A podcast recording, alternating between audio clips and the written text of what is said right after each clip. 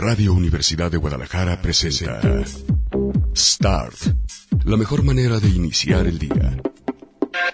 Acompaña a Ricardo Salazar con la prensa, los editoriales, los nuevos medios y buena música. Aquí comienza Start.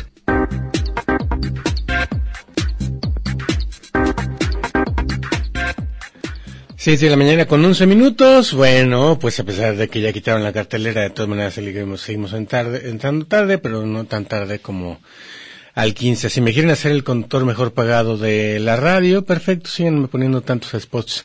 En fin, bueno, eh, aquí está la música de The Blow. Ahorita les voy a decir que ayer dio un par de entrevistas el, eh, el uh, gobernador Emilio González Márquez, acá Enrique II, antes ex amado líder, donde mintió.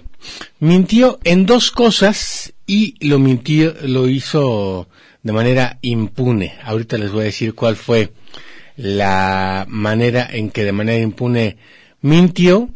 Y bueno, pues él anda muy muy contento porque pues ya vienen sus fiestas de octubre y en esas fiestas de octubre eh, eh, va a poner a bailar seguramente lo que siempre hay en fiestas de octubre, que es pues básicamente porquería de banda y un montón de cosas más bien populares eh, que no es que le aporten mucho a la vida cultural. Sin embargo, crea una dependencia cultural para manejar esto, que sería como eh, la dirección de grandes espectáculos de el gobierno anterior. Bueno, vamos a empezar con un poco de música, porque ya hemos hablado mucho, tanto el viernes como hoy, y hoy les voy a poner un poco más de música.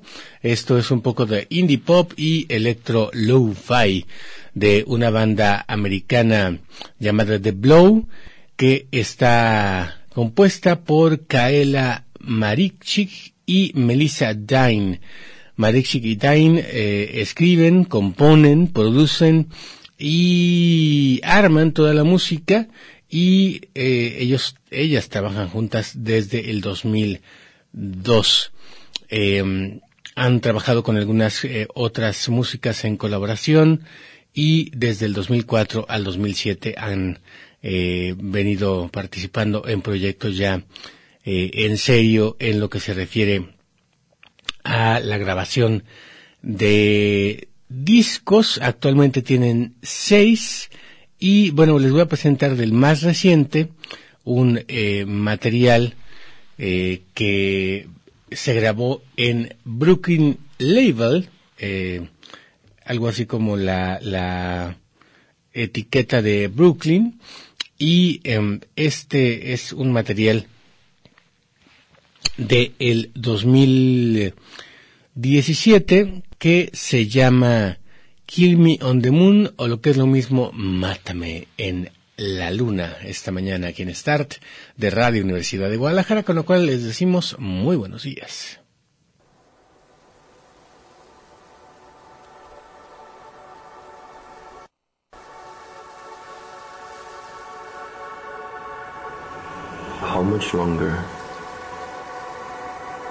How much longer must I hold my breath? She is my other half, my flesh, my blood. I would sail along her body, marry her meanders. I will be swept away, transported beyond the lakes, over the forest, and nothing and no one will stop us. Stop us. Stop us. Stop us.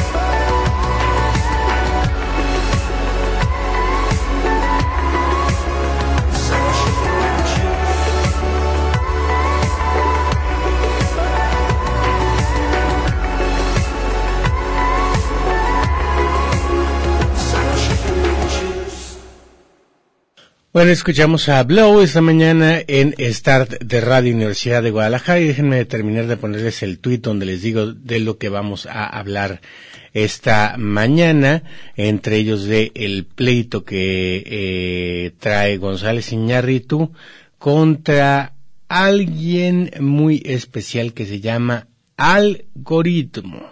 Así como lo escuchan, se anda pelando González Iñárritu con el algoritmo. No, es que ya no encuentro la coma, tú. ¿Sabe qué le dice? No el acento. A ver, no, este no es. Eh, es eso de utilizar tres teclados distintos al día lo vuelvo uno más menso de lo que es. Bueno, déjenme ponerle lo de radios prendidos y les acabo de retuitear eh, lo que para mí fue lo más destacado de la entrevista que es la única respetable que ha dado eh, el gobernador eh, Emilio González, perdón, el gobernador Enrique Alfaro, que eh, anda en tour de medios y que obviamente no me ha contestado. Entonces, vamos a ver si alcanzo hoy, si no mañana. Les voy a entregar una carta en Palacio de Gobierno en Casa Jalisco, dirigida a él, en donde le solicito formalmente la entrevista para que no me salgan con la mamada de que, como la solicité por Twitter, y Twitter lo maneja una compañía, eh, pues, externa al gobierno de el Estado, pues no se dieron por aludidas las áreas correspondientes, en este caso la del perrito candidato, que es el área de comunicación. Así que para que no tengan pretexto, pues entonces eh, vamos a solicitar por escrito esa entrevista a la que le traemos ganitas, nomás justamente para que no diga estas mentiras Enrique Alfaro de manera impune.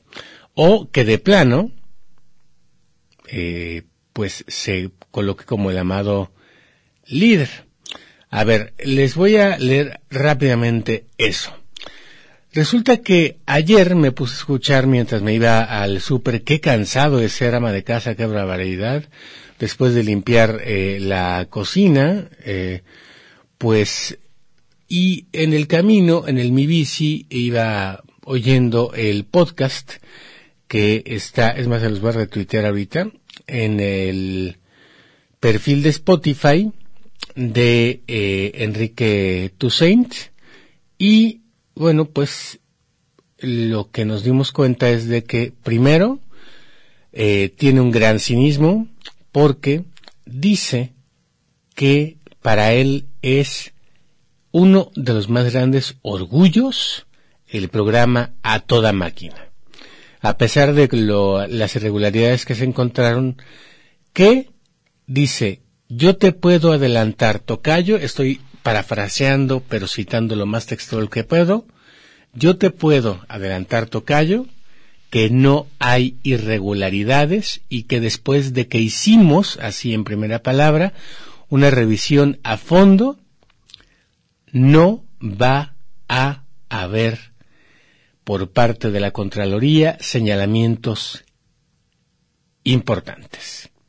O sea, resulta que él ya vio la conclusión de la Contraloría que no se ha dado a conocer públicamente sobre el tema del Dogo Gate, a donde se llevó a Mir Zapatos Flores, también eh, conocida como la diputada Mm, de mejor gusto de MC y eh, este programa, el Dogate, también conocido como A Toda Máquina, este, ah, José Luis, me voy a decirte, eh, hay un fondo, ¿no? Ponme fondito porque, este, eh, ya escuché el, el, podcast y me siento solito como abandonado por los fondos, entonces, este, te encargo que entre música y música pongamos fondo. Bueno, total de que el Dogate, este, también conocido como a toda máquina, está rechinando de limpio, dijo el buen Enrique Alfor, Alfaro con eh, Enrique Toussaint, y dice que todo se trató de un ataque político de sus adversarios. A la hora que le preguntaron quiénes son esos adversarios, no quiso decir. Dijo, no, pues para qué les hago publicidad y mucho menos. Entonces, bueno, todo fue un ataque político, y no va a haber sanción de la Contraloría contra al menos peces gordos. Sí va a haber, después lo dijo en la entrevista, tal vez sanciones administrativas, pero de ahí no va a pasar. Luego, sobre la presa El Zapotillo, dice que le encargó el presidente que llegaran a un acuerdo porque en los anteriores acuerdos de Conagua se le quitaba agua a Jalisco para dársela a Guanajuato. Lo que hizo fue quitar la cuota que le daban a Guanajuato o bajarla y que se quedara la mayor parte del agua en Jalisco, principalmente para los altos, principalmente para los empresarios, entre los cuales están los lecheros, que son panistas, y también están los eh, verduleros y sobre todo hueveros, que son de los altos. Pero hay un dato que da eh, eh, una relevancia importante porque Enrique Toussaint, si no la leyeron, leanla, eh, le responde a David Gómez Álvarez sobre el interés público.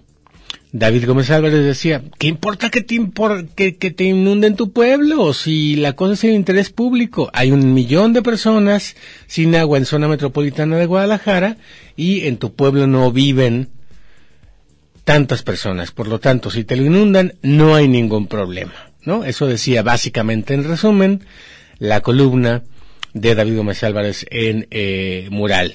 Bueno, muchos nos lo fuimos encima porque le dijimos, no más que eso viola derechos humanos, papacito. Bueno, ante esto ya dijo clarito que Temaca se inunda sí o sí, porque la, la cortina hoy ya está a 80 metros. Están discutiendo si se sube a 105 metros y es, entonces inundan a Cacico y Palmarejo.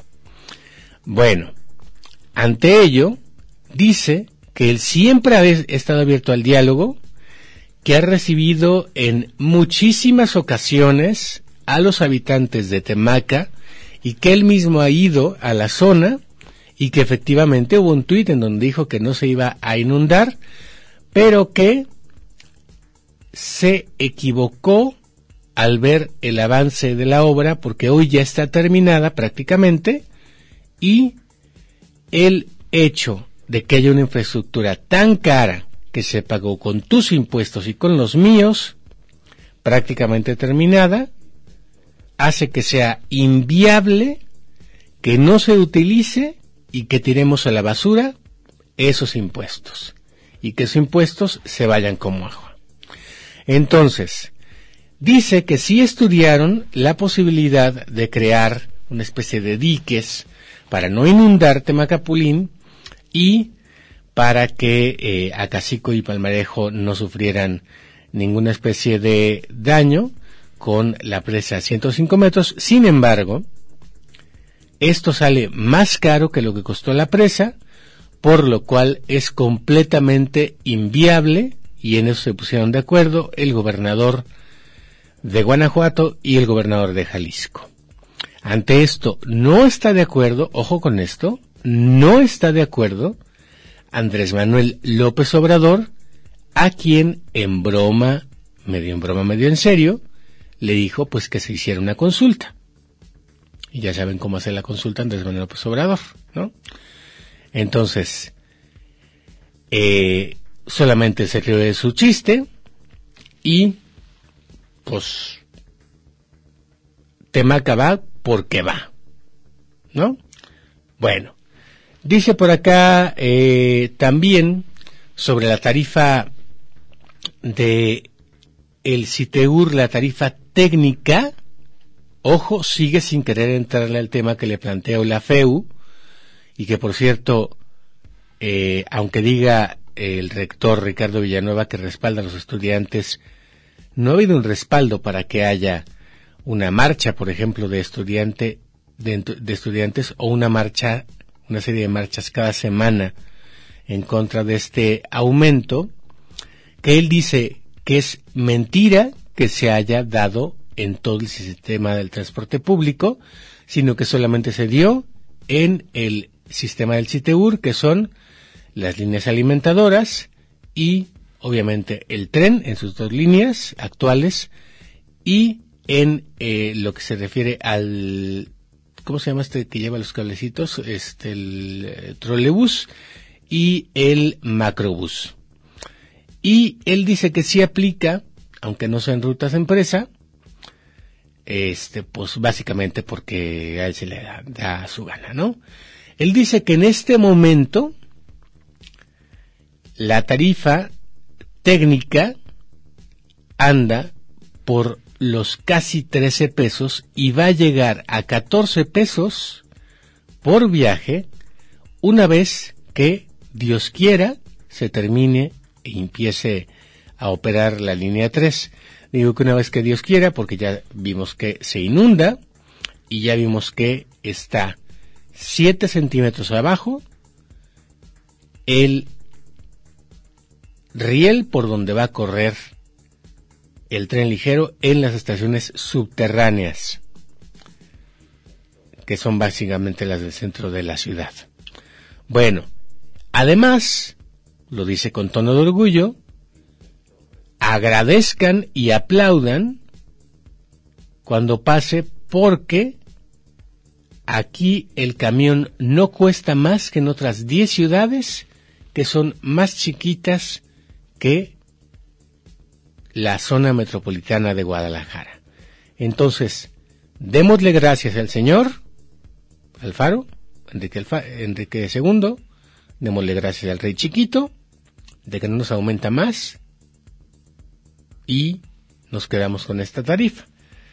Lo que no dijo es que también aumentaron 10 rutas de camiones que tienen alcancías rateras, que se quedan con los 50 centavos de cambio, y según han estado reportando los eh, propios usuarios de Twitter y transporte público, les dan un boleto, ustedes fíjense cuando les den el boleto, porque el boleto que a muchos les están dando, dice, dice 4.50, cuando le echas la moneda de a 10 pesos en la alcancía. O sea, te están cobrando pasaje de estudiante, pero te están cobrando pasaje de grandote. Entonces están quedando no con 50 centavos, sino con 5 pesos con 50 centavos. Chéquenlo porque muchas veces nosotros agarramos el, el, el, las moneditas o en automático echamos el, boleto a la bolsa y no lo checamos. Eh, hay que ver cómo le va a los recursos que nos contaba ayer Mariana Fernández, que presentaron ya eh, 12 mil personas, entre ellas 6 mil estudiantes del CUSH y eh, el otro, eh, eso ante mm, eh, eh, una especie de amparo colectivo, ante la justicia federal y ante el TAE. También se presentó ayer otra otra iniciativa otro otro juicio para que declare nulo este aumento al, transporte público entre otras cosas porque no convocó a otra tarifa que actualizara la tarifa social y la tarifa de eh, tipo técnico, porque a lo que se refiere Enrique Alfaro es a la tarifa de tipo técnico. Si ven su video donde anuncia que va a subir el camión, habla del diésel, de las llantas, de lo caro que están las unidades, que hay que renovarlas, etcétera, etcétera, pero no habla de lo que a ti y a mí nos cuesta en la canasta básica y mucho menos a los que menos tienen el gastar en transporte tanto en tiempo como en dinero. Pero hay alguien que es experto en transparencia, que es Álvaro Quintero. Él dice que la tarifa es de 11 pesos eh, y 14 de la técnica cuando inicie la línea 3. Hace dos semanas le preguntaron sobre el tema y decía que era de 13 pesos la tarifa social y 17 pesos respectivamente. O sea que se sacan las cifras de la manga por transparencia sin decirme de dónde la sacan. Sin embargo, ayer mismo Le contestaron eh, de transparencia que Enrique Alfaro mintió, obviamente no dicen así, nuestro jefe, mintió hace dos semanas que dijo no, sino que lo que le dice el documento es que la tarifa técnica del tren ligero y sus líneas es de 13 pesos, calculando con la fórmula normal técnica y cobrando un déficit, perdón, de- y cobrando 9.50 tiene un déficit para el sistema de más de 536 millones de pesos anuales, cosa que a su vez ya desmintió Mural, entre otras cosas, eh, pues porque en realidad gana más el eh, director del CITEUR y otros funcionarios, o sea que utilizaron el aumento pues para aumentarse el sueldo, aunque ya ganaban más, ¿no? Ganan más que el gobernador. La, la merma dice eh, la, la Secretaría de Transporte que lleva Diego Monraz, ojo con eso, Diego Monraz, que desde que estaba con Emilio González Márquez nos quería dejar ir el camión, eh, es de un subsidio, recibe un subsidio por 536 millones de pesos de parte del Estado. Ahora, con la entrada en operación de la línea 3, volvió a mentir con lo que le dijo ayer a, Enrique Toussaint, el incremento de la tarifa técnica sería de 45%, es decir, que el costo real sería de 17 pesos por viaje en tren ligero, y por lo tanto el déficit para el sistema incrementaría en 670 millones de pesos anuales, los cuales va a subsidiar el Estado. Le preguntan por el, el transbordo y resulta que el transbordo no está, no está en el momento para echarse a andar con las máquinas calibradas, entre ellas las máquinas rateras, y no está tampoco considerado lo que la FEU eh, eh, expone que es que se suba a el segundo camión, si tú por ejemplo en tu trayecto haces eh, o tienes la necesidad de tomar tres camiones o tres transportes, porque puede, puede ser uno de ellos el tren ligero, en un trayecto de dos horas, que tu trayecto, el segundo te salga a la mitad, porque vas a pagar con tarjeta, y el tercero te salga gratis. Eso es lo que eh, plantea la FEU.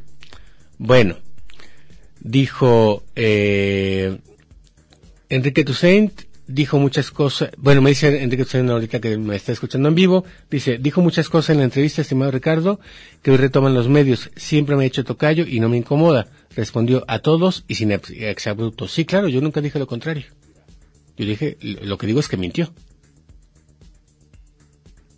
Y hizo una cosa que no sé qué tan apegado esté Enrique al debido proceso, que es decirte a ti, antes de dar a conocer públicamente y antes de que la Contralora lo haga públicamente, que no hay responsables y que está rechinando de limpio el programa del Dogogate. Bueno, Consuelo Pérez dice por Twitter, ayer me subí a, a la C17, antes ruta 214, con el importe exacto y el chofer me pidió el dinero en la mano porque no tenía boletos la máquina. O sea, si no, y, y el boleto es tu garantía, en teoría si choca, es tu seguro para que tú reclames o para que por lo menos te atienda una ambulancia. Entonces, si no te da boleto, no tendríamos por qué pagar. Y ojo, ¿por qué autoriza Enrique Alfaro y Diego Monraz a las rutas. Primero, trabajar con boletos duplicados que se ha detectado.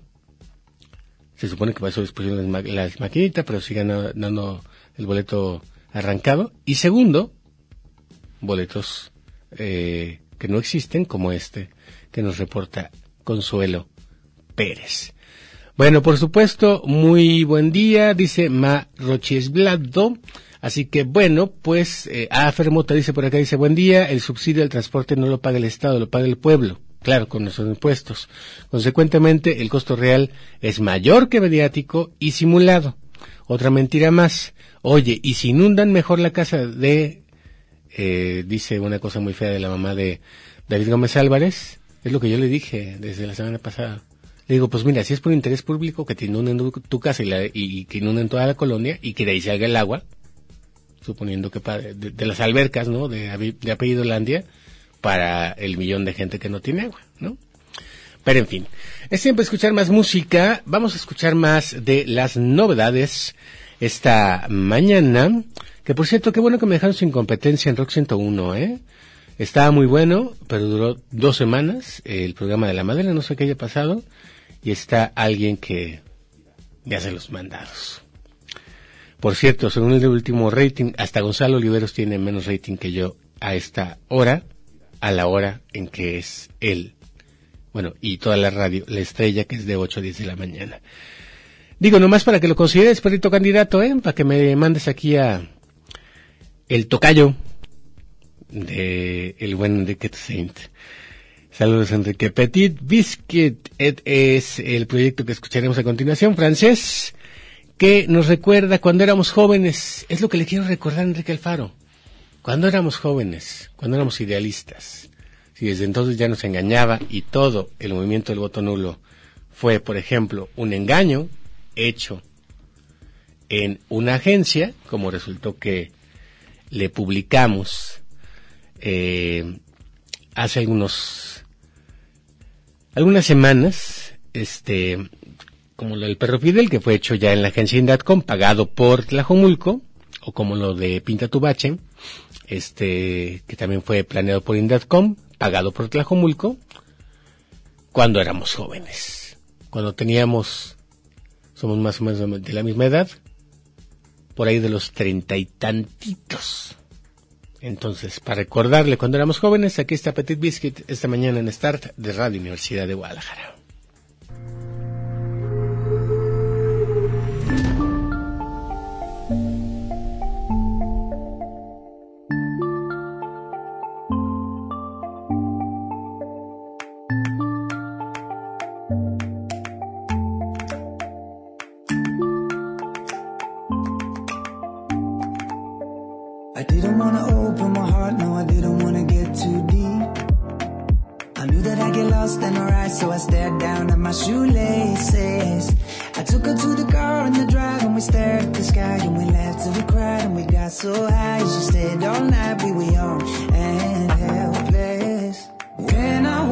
Wake in the morning, and I see the light pouring from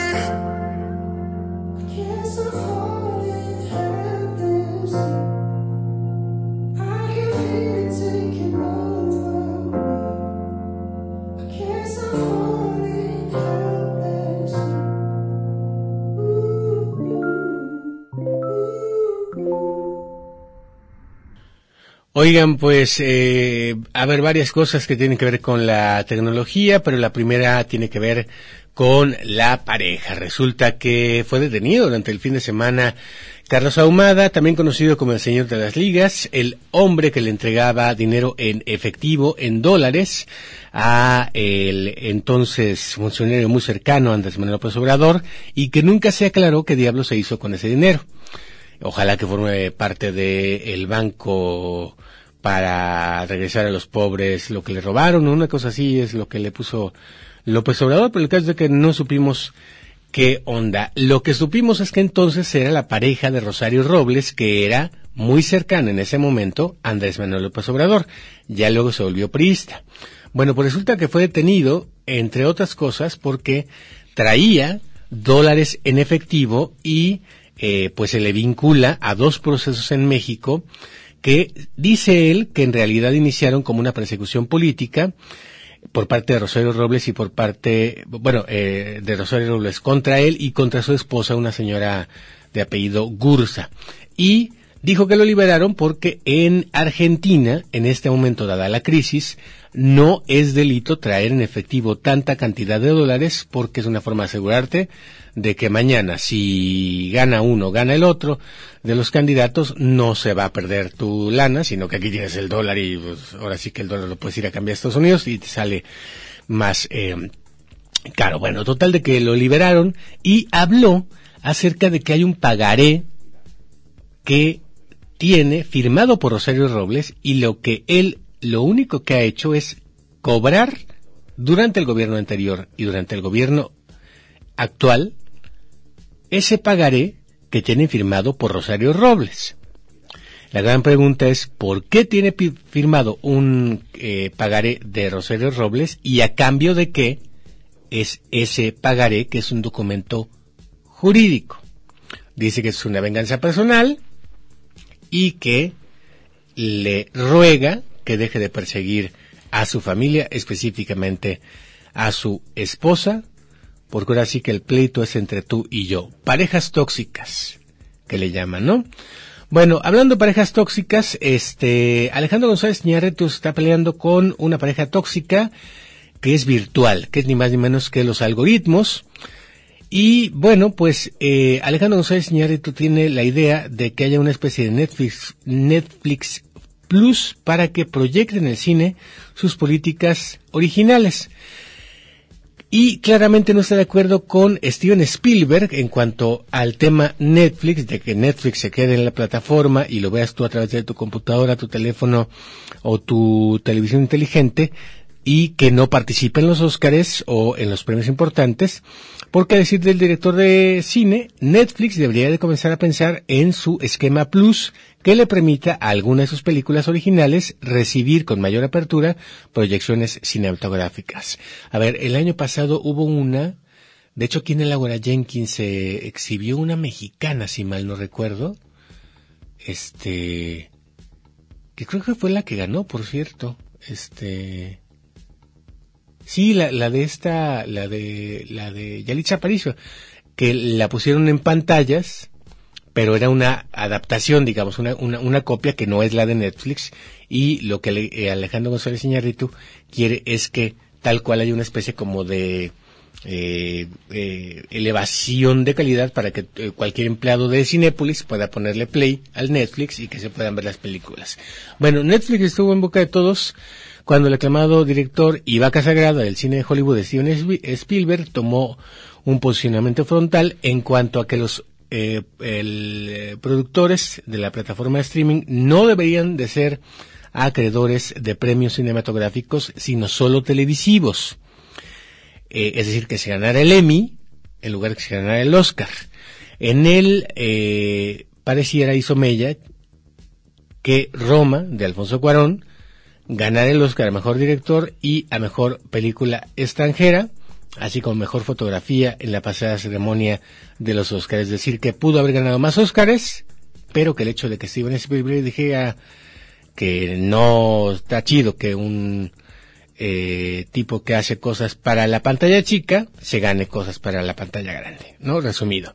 Bueno, las declaraciones más tarde se llevaron a propuestas para que la misma Academia de Artes Cinematográficas en Estados Unidos cambiara sus reglas, lo cual a última instancia no sucedió.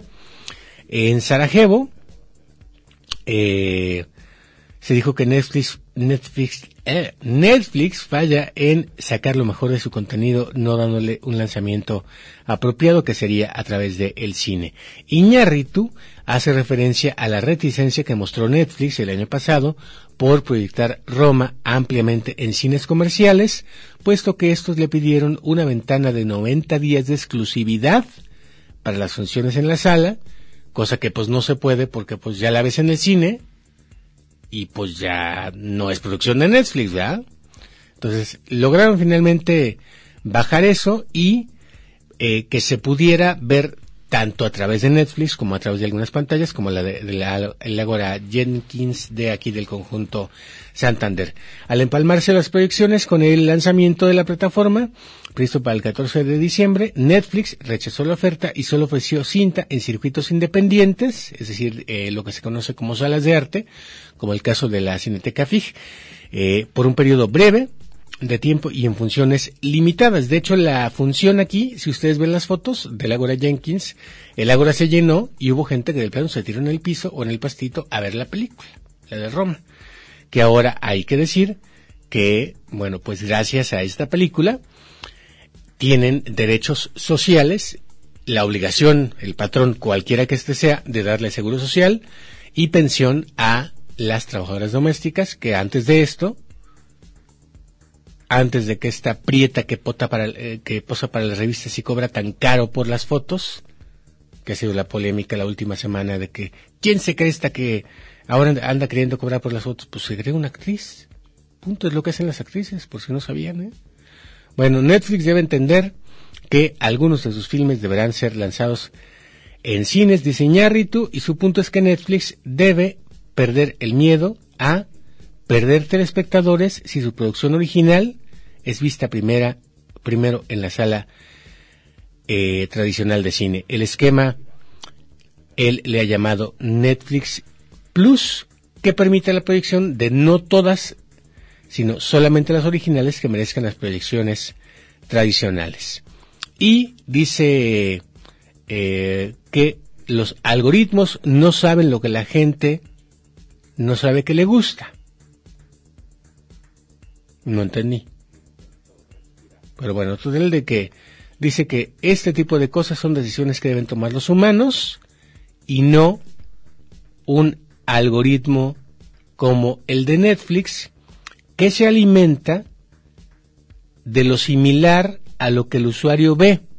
Por cierto, eh, en, mi en mi caso yo no me tengo que quejar del algoritmo. Empecé a ver series y películas alemanas o europeas y me está recomendando por las películas de arte y ya no me recomienda cosas de Televisa, cosa que le agradezco muchísimo. Eh, ahora ando viendo eh, una serie de Bangkok eh, eh sobre mm, amor y todo que está muy chida porque está integrada a la sociedad de Bangkok la diversidad de identidades de género y hay desde eh, hombres vestidos de mujeres, es decir, que no se han hecho la jarocha, pero que se visten de mujeres y se acuestan con hombres, que son policías por lo demás, hasta este pues mujeres que lloran. Y por cierto, el, el, el mayor problema que tienen todas y todos los protagonistas es que tienen dos amores de su vida entre los cuales no se deciden la ex que les duele dejar o la nueva que le está ayudando con la ex o que aparece en su vida. Ya quisiera yo tener ese problema y muchos mexicanos que somos hashtag soy sola. Bueno, eh, dice que si localiza un género o temática de gusto del particular, procederá a recomendar todo lo relacionado. Como resultado, el abanico de posibilidades a descubrir se reduce y la ventana de oportunidades a descubrir algo nuevo también. Eso es muy cierto. Netflix anunció, recordarán ustedes la semana pasada, a propósito de que el día 15 fue el día del cine mexicano, que iba a tener, eh, si mal no recuerdo, 10 películas del cine mexicano que hay que ver que todo el mundo hay que, hay, hay que ver y que no son necesariamente las famosas que llegan a Hollywood. Bueno, esta eh, oferta iba a estar disponible o va a estar disponible hasta el 16 de, septiembre. Yo por más que la busqué como sección no la encontré.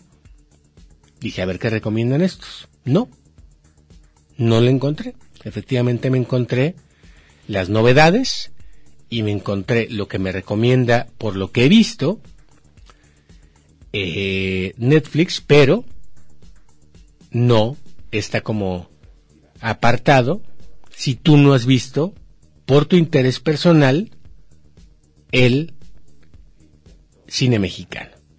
El 31% de la población mundial está suscrita ya a un servicio de streaming, de acuerdo con Cantar, y Netflix supera a sus competidores ampliamente porque tan solo en México tiene una cuota de mercado del 80%.